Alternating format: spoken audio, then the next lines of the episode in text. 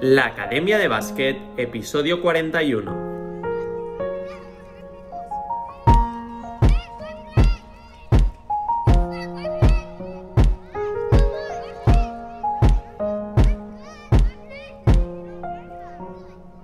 Muy buenos días a todo el mundo, bienvenidos al episodio 41 de la Academia de Básquet, podcast en el que aprendemos baloncesto y es que cada día hablamos de conceptos, ideas y novedades de cómo mejorar tus habilidades, tus movimientos, tu inteligencia en la pista, analizamos jugadores, jugadoras y hacemos un montón de cosas más. Todo esto para que lleves tu juego al nivel más alto. Pero esto no se queda aquí y es que me puedes enviar tus propuestas y preguntas para hablar de nuevos temas a mi cuenta de Instagram, arroba darío barra baja coach 9. Y todo esto lo haremos aquí en el podcast y lo haremos de una forma divertida para que además de aprender pasemos un buen rato y puedas darle flow a tu juego. Esto es la Academia de Básquet.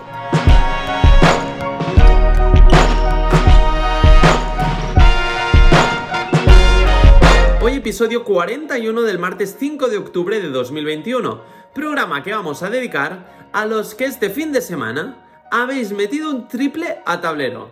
Y es que, oye, vale todo, ¿eh? Aunque hayas ido sin querer. si la has metido en medio campo o incluso desde la esquina. Que mira que es difícil ¿eh? meter un triple a tablero desde la esquina, pero oye, a veces ocurre. ¿eh?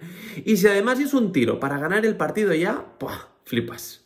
Pues bien, el programa de hoy va dedicado a los que habéis metido un triple a tablero en el partido de este fin de semana. Y es que hoy tenemos un preguntas y respuestas, primer martes del mes de octubre. Y hoy vamos a contestar a las preguntas que me habéis hecho a través de mi cuenta de Instagram, arroba darío barra baja coach 9. Y la verdad es que son muy interesantes y están muy bien, así que vamos a empezar. Pero antes... Si tu pasión es el baloncesto y quieres progresar como jugador, dariocoach.com te da todo lo que necesitas para llevar tu juego a su nivel más alto. Aprende, mejora y consolida tu juego con dariocoach.com y verás cómo conseguirás ganar este partido. Muy bien, pues vamos a empezar con el preguntas y respuestas de hoy. Y la primera pregunta la hace Pablo Vázquez, que dice, perseguir o recortar en los bloqueos. Es decir, cuando hay un bloqueo indirecto, ¿no? Eh, ¿Qué haría yo como defensa? Bien, pues yo como defensa soy más de perseguir en los bloqueos, porque creo que es más difícil tirar desde un bloqueo donde la defensa te persigue que si te recortan. En el momento en el que te recortan, si tú te alejas del bloqueo y tienes un buen pasador y un buen bloqueador, el tramo que tiene la defensa para llegar a tu tiro es mucho más grande y tienes mucho más tiempo para colocar bien los pies, coger bien el balón y hacer un buen tiro. Por eso yo, cuando estoy defendiendo un bloqueo indirecto, prefiero recortar. Aquí es importante también que el jugador que defienda al bloqueador, ya que es una defensa de equipo, salga un poquito a la ayuda con una mano arriba para que no tire de primeras y dé tiempo al defensa a recuperar. Y también para cubrir el rizo, porque si un jugador persigue, una de las opciones que tiene mejor el atacante es rodear el bloqueo, hacer un rizo e ir hacia el aro. Y aquí el interior tiene que bloquear el paso y hacer un poquito de muro para darle tiempo a su compañero a que recupere y no dejarle una bandeja fácil. Así que yo, en mi opinión, la mejor opción es eh, perseguir. Bien, vamos a por la segunda pregunta. Enrique Hernández pregunta, ¿cómo puedo ser mejor en el poste y cómo puedo ser mejor cogiendo rebotes? Bien, Enrique, muchísimas gracias por la pregunta que nos has dejado. Pues es muy importante que desde el poste seas capaz de distribuir ventajas. ¿A qué me refiero? A que normalmente con el balón en el poste, la defensa se cierra un poquito más de lo normal, porque al estar cerca del aro y ser peligroso, pues la defensa tiende a cerrarse para proteger el aro. Bien, desde ahí puedes pasar el balón a cortes, a puertas atrás o dejar libres a compañeros para que tiren desde la línea de tres. Para empezar es importante cómo trabajes para recibir. Yo siempre explico que hay que utilizar el antebrazo para bloquear a tu defensa y tener prácticamente los pies en paralelo a la línea de fondo para ofrecer una línea de pase clara al jugador exterior que tiene el balón. Dependiendo de la defensa, puedes pedir el balón más arriba o más abajo. Una vez recibes y sellas la posición, miras a ver qué hacen los compañeros, porque en ese momento en el que tú recibes el balón pueden haber cortes porque la defensa te está mirando a ti y no está mirando a un jugador, pueden haber puertas atrás, o pueden haber jugadores que están solos porque hacen un bloqueo indirecto, bueno, lo que diga el equipo, pero ahí es un buen momento para mirar qué hacen los compañeros. Y si tú lo consideras, entonces es el momento de atacar. Y ahí tienes dos opciones. Atacar de espaldas al aro o de cara. Si atacas de espalda, yo lo que te recomiendo es aguantar tu ombligo bastante bajo para mantener el equilibrio y que tus movimientos sean con equilibrio y rápidos. Y después yo lo que haría sería entrenar uno o dos movimientos al principio, no más.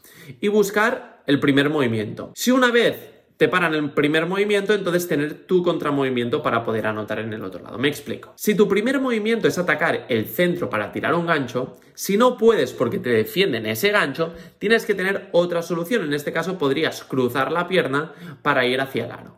Imagínate que también te defienden esto, pues giras y vuelves a hacer un gancho. Tienes que escoger un movimiento y sus contramovimientos y entrenarlo mucho para aprenderlo y mecanizarlo y ya verás cómo irás viendo que según lo que haga la defensa podrás escoger una opción u otra. Esto es fundamental. Y esto también pasa, por ejemplo, cuando estás atacando de cara. Y aquí tienes la opción de o tirar, o salir hacia el centro, o salir hacia la línea de fondo. Y a partir de ahí, pues tener también tu contramovimiento. Si no puedes acabar de primeras, por ejemplo, con una bandeja, pues tener la opción de ahí de parar, fintar, hacer un reverso y acabar, o si no, volver para hacer un fade away, tener tu arsenal, pero no, te, no empieces a hacer miles de movimientos, concéntrate en un movimiento y su contramovimiento y a partir de ahí, cuando ya lo domines, ya irás añadiendo otra cosa. Y por lo que me dices del rebote, es una cuestión de trabajo previo, no del saltar tanto al rebote. Sí que hay una parte de habilidad de predecir a dónde va el balón cuando sale despedido del aro, pero en tu rebote defensivo, por ejemplo, es importantísimo cómo lo bloqueas. Para mí un rebote tiene tres fases. La primera es localizar al jugador. La segunda es frenarlo y bloquearlo. Y la última es cazarlo. A veces bloqueamos y no vamos a cazarlo. Y otras veces no bloqueamos y lo vamos a cazar. Para ser un buen reboteador y ser muy consistente reboteando, hay que hacer los tres esfuerzos. Localizar, bloquear y cazar. De esta manera vas a ser un cazador de rebotes brutal. Y en el rebote ofensivo, ahí es más complicado, pero ahí tienes que jugar un poquito con la posición de la defensa. Pues por ejemplo, si está muy cerca del aro y te ha bloqueado muy cerca del aro, pues ahí lo puedes empujar un poquito porque si el rebote va largo, entonces lo vas a recoger.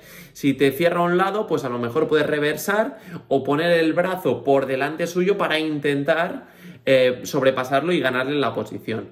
Sí que en los rebotes ofensivos, pues evidentemente la primera ventaja la tiene la defensa, pero eh, si eres muy insistente y eres capaz de identificar lo que tienes que hacer en cada momento e intentar intuir hacia dónde va a ir el rechazo del balón, pues es posible que cojas más rebotes de lo normal. Pero ya te digo que no es una tarea fácil, ¿eh? Bien, vamos a por la siguiente pregunta. Y es que Marta pregunta, ¿diferencias entre entrenar jugadores profesionales y de cantera? Bueno, Marta, gracias por tu pregunta, muy interesante. Y vamos a ello. Mira, pues diferencias como en todo es el nivel y el detalle. Por ejemplo, con los jugadores de cantera sí que te puedes meter en situaciones y correcciones más técnicas y tácticas. Por ejemplo, pues cómo jugar un bloqueo directo. Pues jugadores de cantera, aunque sean muy buenos, no tienen la experiencia necesaria como para jugar esta situación con una madurez donde puedan generar muchísima ventaja. Normalmente siempre utilizan el bloqueo para irse para adentro como locos Bien, pues explicarles y entrenar las diferentes fases que puede tener un bloqueo directo, que se pueden crear ventajas antes de cogerlo, durante el bloqueo y después de cogerlo, todo lo que hay, los diferentes tipos de defensas y sus diferentes tipos de soluciones. Bueno, pues con los jugadores de cantera es muy interesante trabajar esto y todos los aspectos técnico-tácticos que pueden haber en todo este concepto.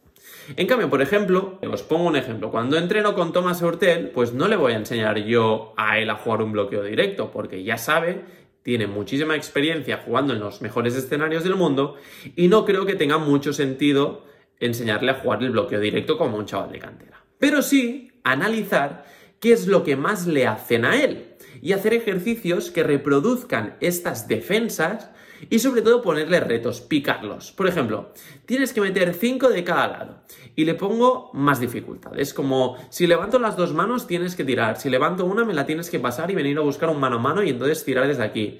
Y con todos estos estímulos, dificultándole muchísimo, hacer que tire de un esfuerzo aún mayor y buscar más rendimiento.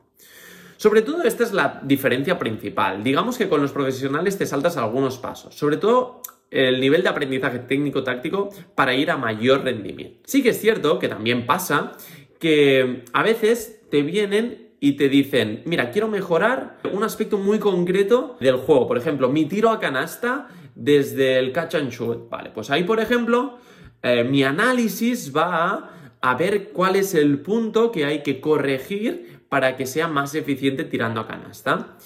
Y, por ejemplo, yo observo que no coge bien el balón en el momento de la recepción. Bien, pues ahí hacemos un trabajo mucho más técnico de ese aspecto en concreto. Y esto también suele ocurrir. Pero si es un trabajo de corrección técnica es muy, muy, muy, muy específico. Y vamos totalmente concentrados a ello. Pero esto también es una manera de eh, trabajar con gente profesional. ¿Vale? Muy bien, vamos a por la cuarta pregunta y Adri Pregunta, ¿cómo mejoro mi bote? Bien, Adri, esta pregunta ya ha salido varias veces, pero te la voy a volver a contestar. Y es que a veces solo nos concentramos en ejercicios de dominio de balón para mejorar el bote. Y sí, está muy bien, todos los ejercicios de balón a mí me gustan muchísimo, pero no solo para mejorar el bote necesitas dominar el balón sino que necesitas también aprender los cambios básicos, analizar cuál se te da mejor, entrenarlo más y no tener miedo en hacerlo con oposición. Primero en los entrenamientos en ejercicios de uno contra uno, dos contra dos, tres contra tres y cuando te acostumbres a hacerlo en los entrenamientos ya te saldrá en los partidos. Cuando ya hagas un cambio de mano con confianza y, y se te dé bien, ahí trabaja el juego de pies y algunos combos. Es muy importante tener un buen juego de pies para votar bien. A veces solo nos concentramos en hacer dominio de balón y está bien, pero hay que incorporar un trabajo de juego de pies para darle dinamismo, poder fintar y salir con más explosividad. Esto te va a ayudar a que sea con más cambio de ritmo, que sea con más flow, que sea más creíble y que por lo tanto el cambio de mano sea muchísimo mejor. Todo esto lo vas a tener en mi academia online, ¿eh? www.dariocoach.com, que va a salir en este mes de octubre. Así que entra ya en dariocoach.com, deja tu email y te enviaremos toda la información que necesitas y estoy seguro que mejorarás muchísimo tu bote, tu juego de pies, tu tiro, tu finalización y todo lo que necesitas para llegar a tu nivel más alto. Así que no lo dudes, Adri, y métete ya en la academia online que está a puntito de salir.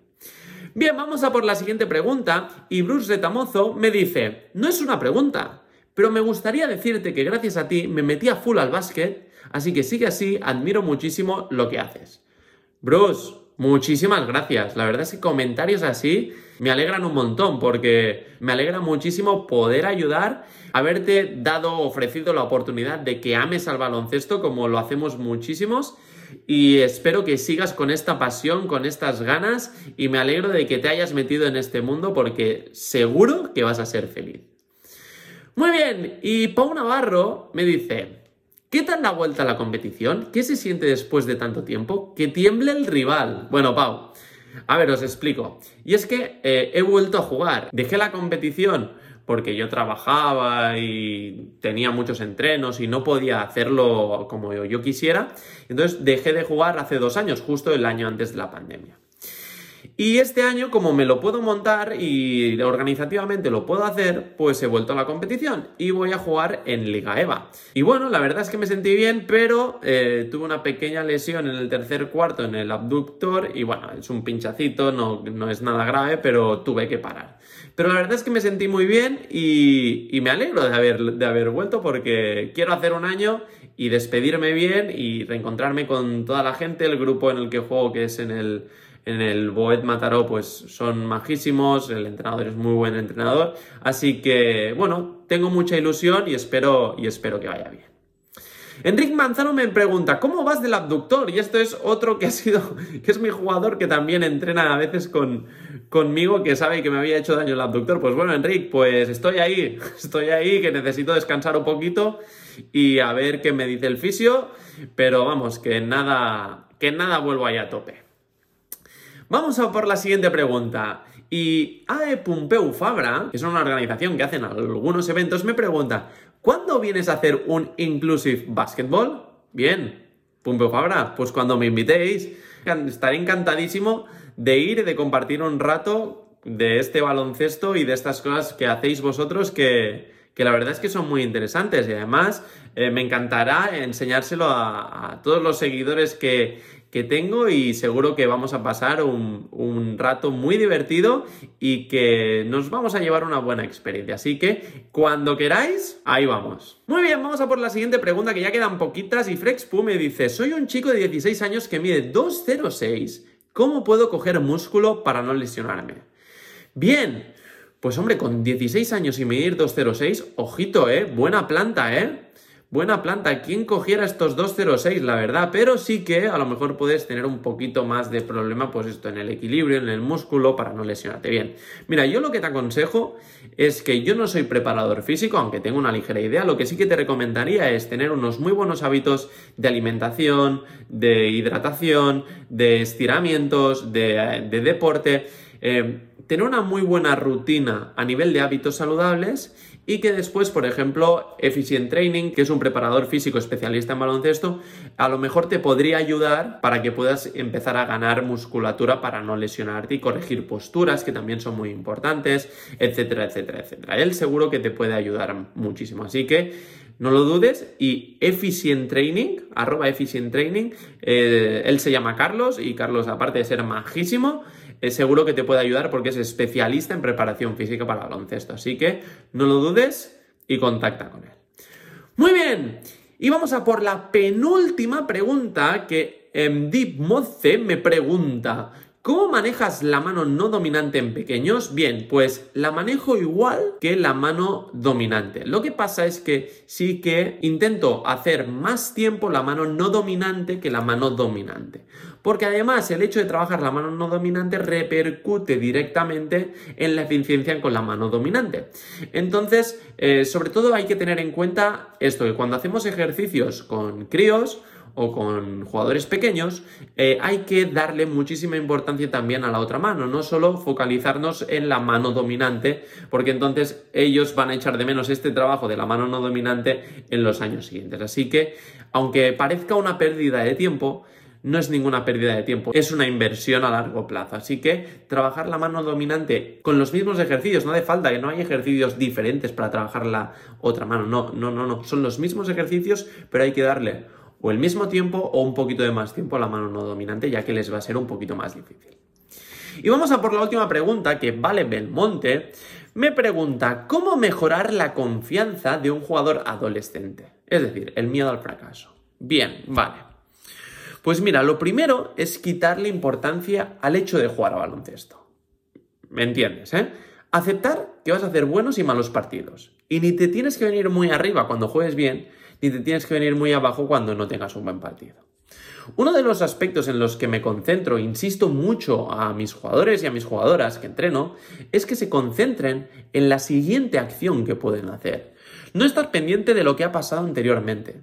No es fácil, ¿eh? Porque la cabeza es bastante perezosa y quejica pero si en el entrenamiento tú vas haciendo este ejercicio de olvidar lo que ha pasado anteriormente y concentrarte en lo que puedes hacer ahora, esto es un poco mentalidad y mindfulness, ¿eh? de, de vivir el momento presente. Focalizar toda la atención en lo que puedes hacer ahora, seguro que te va a ayudar a no encadenar tantos errores. Y si no encadenas errores, generas más confianza, porque al final lo que te crea desconfianza es cometer errores. Y si haces muchos errores seguidos, tienes menos confianza. Por lo tanto, si eliminas estos errores seguidos, vas a tener más confianza. A veces se dice, es que ese entrenador no me da confianza. A ver, yo siempre he pensado que esa frase está totalmente equivocada. En el baloncesto, como en todos los trabajos, hay un jefe. Y tú como trabajador, con dedicación, pasión y dando un buen rendimiento, Primero generas tu propia confianza y después lo que debes hacer es conseguir que el entrenador confíe en ti. Él no tiene que darte confianza. Tú se la tienes que dar a él para que apueste por ti porque sabe que lo vas a hacer bien. Por lo tanto, no hay mejor manera para ganar confianza que entrenar y entrenar y entrenar. Y cuando juegues, hacer cosas sencillas, que sepas hacer. No te compliques la vida con cosas espectaculares ni te líes. Hazlo fácil y de esta manera ya verás cómo conseguirás ir teniendo más confianza. Muy bien, pues ya hemos acabado la última pregunta, así que hasta aquí llegamos al programa de hoy. Muchísimas gracias por las puntuaciones que me estáis dando en las diferentes plataformas de podcast. Seguidme en mi cuenta de Instagram, arroba DarioCoach9. Y nada, muchísimas gracias por todo, por estar ahí al otro lado, suscribiros a nuestra futura academia online, dariocoach.com, y hacer que todo esto sea posible porque ya sabes que el éxito no es un accidente, el éxito es una elección. Así que ponte a entrenar y dale flow a tu juego.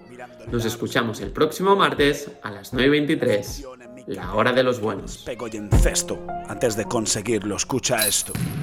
Decisión, determinación, entreno 10 segundos de posesión y voy sin freno Cargado de ilusión y el corazón lleno No me conformo con ser solo bueno Ser el mejor es mi nivel de exigencia. Elegancia jugando, limpio mi ciencia. Mantengo fuerte mi cuerpo y mi inteligencia. Me lo dijo Darío, la voz de la experiencia. Darío Coach